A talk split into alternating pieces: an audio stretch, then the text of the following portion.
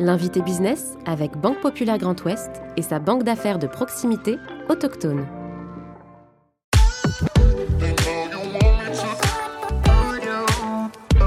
Fondé en 2007 à Nantes par Laurent Stéphan, Formode Technology se positionne comme le leader dans le domaine de la conception et de la fabrication de moyens de contrôle à distance et d'objets connectés. Avec un chiffre d'affaires de 32,7 millions d'euros, l'entreprise aux 120 salariés veut également être un acteur influent dans la réduction de l'impact environnemental des produits électroniques. Laurent Stéphan, PDG de Formode Technology, est aujourd'hui l'invité business. Je suis Clément Lessort et vous écoutez le podcast de l'invité business. Bonjour Laurent Stéphane. Bonjour.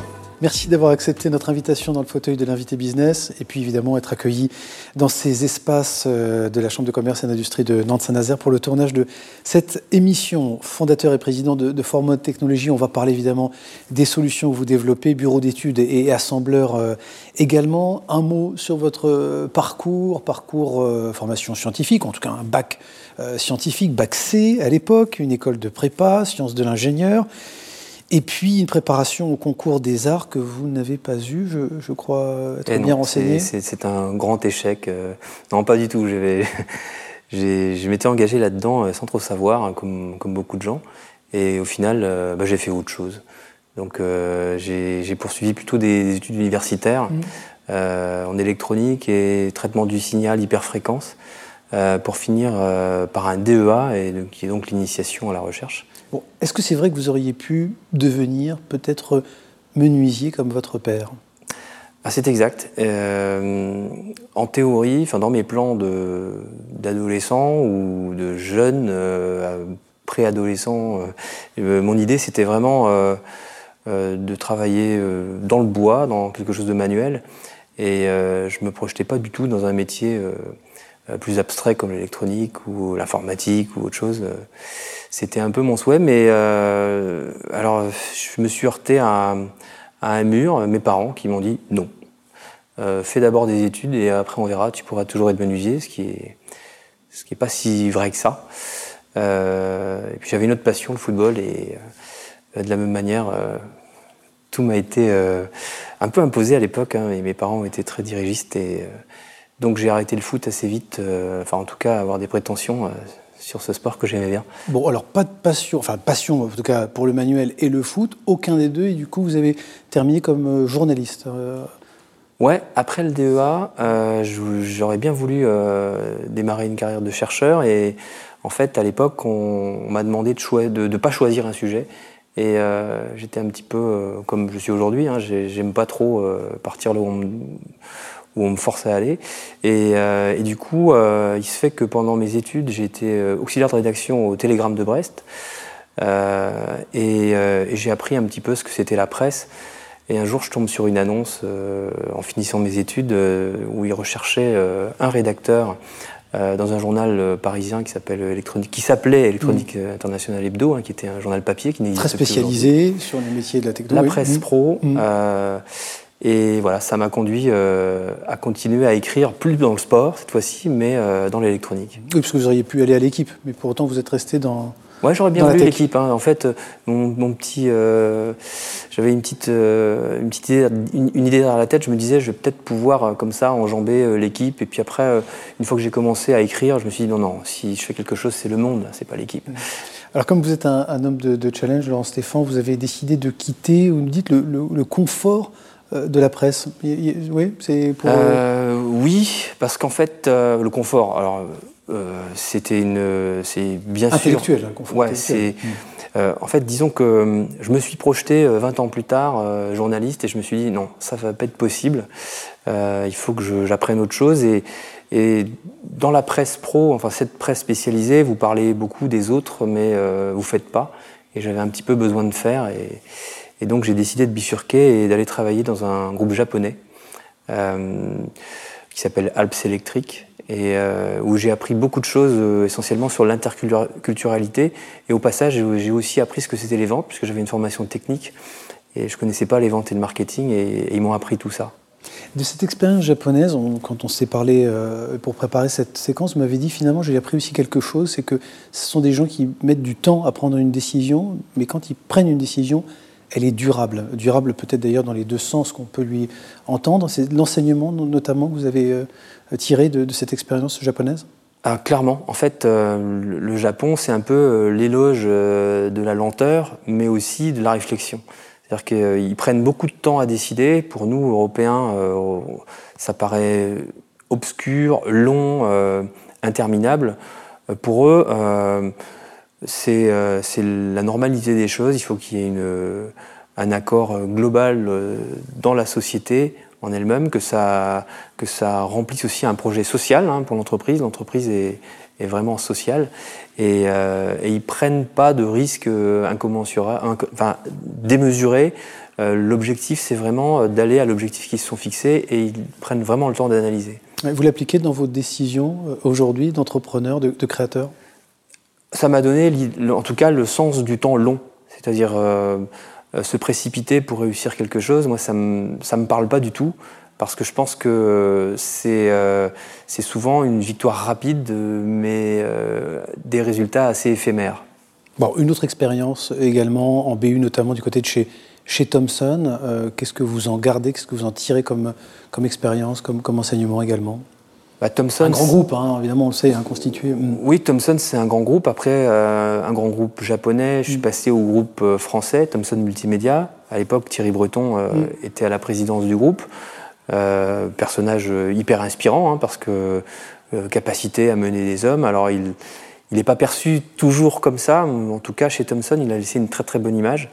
Euh, là, ce qui était intéressant, en ce qui me concerne, ce qu'on me proposait, le challenge, c'était d'avoir une, activité un peu plus globale, un peu plus mondiale, et de pouvoir un petit peu euh, aller voir ce qui se passe de l'autre côté de l'Atlantique, mais aussi en Asie. J'ai passé beaucoup de temps en Asie. J'ai découvert l'Asie à, cette époque, enfin l'Asie. Hors Japon, je mm. connaissais euh, beaucoup le Japon, mais je connaissais pas la Chine, je connaissais pas euh, l'Asie du Sud-Est. Là, ça m'a permis de regarder un peu euh, ce qui se passait de ce côté-là. Et l'expérience japonaise était très utile parce que l'interculturalité, on l'apprend. Enfin, je l'avais déjà connue. Hein. J'avais déjà passé un an à naviguer en eau trouble et à rien comprendre de ce qui se passait mm. autour. Et voilà, ça m'a beaucoup servi au sein du groupe Thomson pendant six ans. Et alors en 2006, création, parce qu'évidemment, voilà, l'aventure entrepreneuriale, en tout cas cette fois-ci, se concrétise avec euh, la création de, de Technologies. On est quoi dans la synthèse de la tech et du design à l'époque? C'est ça qui vous, euh, euh, en tout cas, rapproche de, de, fait créer, fait naître Formode Technologies? En fait, une des activités de Thomson Multimédia, qui était la télécommande, était une activité qui, on va dire, était un peu en perte de vitesse parce que Thomson, à l'époque, avait vendu l'activité télévision, donc le marché interne euh, s'amenuisait, on va dire. Et, euh, et moi, j'avais une grande frustration dans cette activité euh, télécommande. D'un côté, dans le groupe Thomson, on avait Team Tom, qui était le groupe de design formé, enfin créé à, à l'origine par Stark. Donc, il y avait une vraie, mm. un vrai engagement dans dans le design et dans la réflexion utilisateur. Et puis de l'autre côté, les télécommandes, on faisait vraiment de l'interface utilisateur sans utiliser les méthodes du design. Donc quand j'ai créé Formode, la pierre angulaire, ça a été de se dire, on va créer une, équipe de design solide, parce que finalement, le, les gaps technologiques euh, à lever n'étaient pas si élevés. Et, euh, dans le temps, euh, j'ai pu développer la technologie et développer aussi une équipe de R&D, mais euh, j'ai créé le triptyque marketing, design et euh, développement électronique et mécanique. Bon, très bien. Puis 2010, évidemment, l'arrivée et l'avènement des objets connectés, le fameux IoT.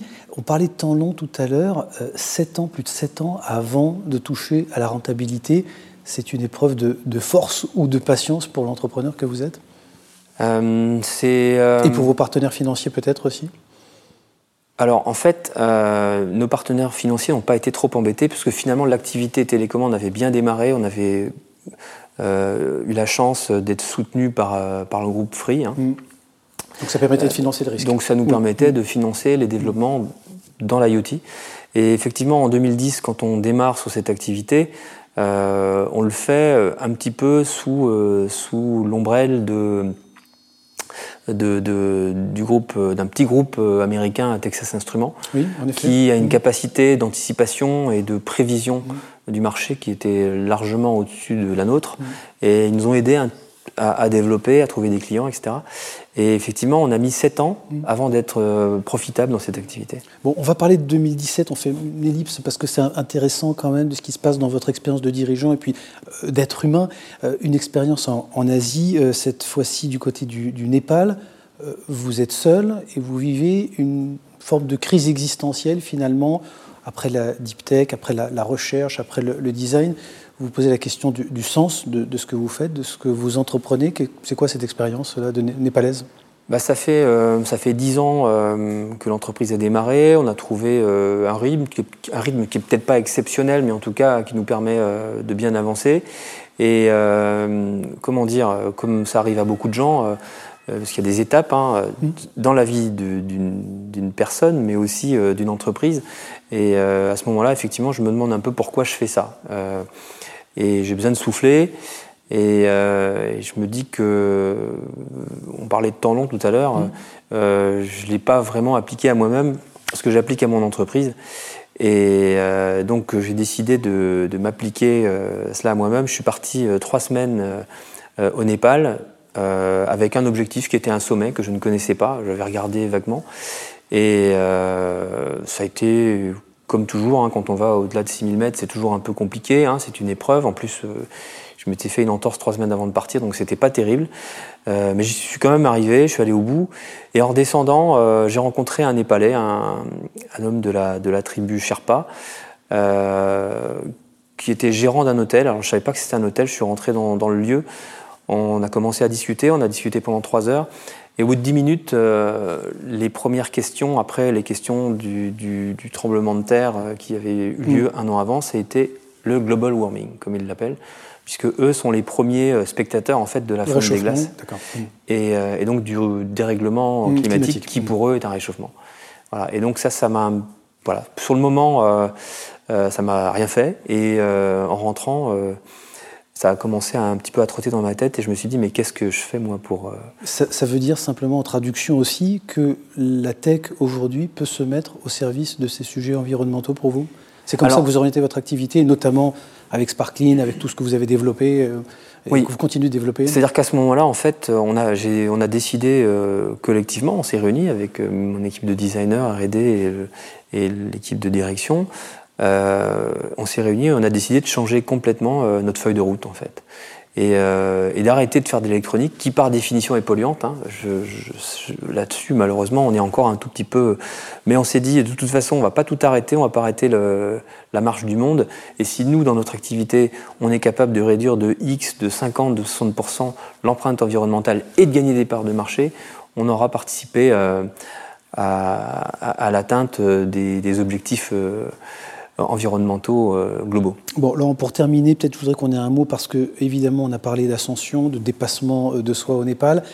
Il y a une association, un sommet pour tous, euh, que vous conduisez, vous avez créé. Vous emmenez une partie des jeunes dans cette expédition. Il y en a eu évidemment dans, les Alpes, il y en a eu une en, Bolivie également, je crois savoir récemment. Vous emmenez des jeunes des, quartiers faire, faire de l'ascension, gravir des sommets, c'est ça? Qu'est-ce que ça veut dire? Quelles sont les valeurs de cette association? Ben, En fait, euh, je suis parti euh, de cette expérience népalaise, toujours, hein, où dans le groupe, je connaissais personne, des gens d'environnements euh, sociaux différents. Et au bout d'une semaine, soit vous entendez et vous grimpez, soit vous entendez pas, et de toute façon, il va y avoir un problème, la cordée va s'arrêter. je suis parti de ce, postulat-là en me disant, ben, je vais, puisque je suis très sensible aux, questions des quartiers, notamment au développement personnel de tous les, jeunes qui, y vivent, euh, et je suis parti de ce constat en disant bah, je vais euh, rassembler des chefs d'entreprise et des jeunes issus des quartiers sous forme de mentorat et je vais les embarquer dans une expédition euh, en très haute montagne. On va mélanger un peu tout ça et on va voir ce qu'il en ressort. C'était ça mon postulat. Et donc l'association Un Sommet pour tous aujourd'hui bon, existe depuis 4 ans. Mmh. on a accompagné quasiment enfin, 500 personnes ont participé à ces activités. On a accompagné euh, beaucoup de jeunes qui sont montés et qu'on suit tout au long euh, de leur vie ensuite. Euh, voilà, l'objectif, c'est vraiment de leur donner un coup de pouce pour mieux gérer euh, leur vie perso, leurs études euh, et, leur futur professionnel, et surtout leur, euh, leur dire que, bah, leur donner l'accès à un réseau auquel ils ne peuvent pas accéder naturellement quand ils sont au sein du quartier. Et ça s'appelle un sommet pour tous, aider des jeunes à trouver leur chemin de vie, leur rapport évidemment, dans leur rapport à, l'effort et le dépassement de, soi, et puis peut-être également changer notre regard sur les quartiers. Merci beaucoup, Laurent Stéphane. Merci d'avoir accepté notre invitation. Je rappelle que vous êtes le président directeur général de Formode Technologies. Merci.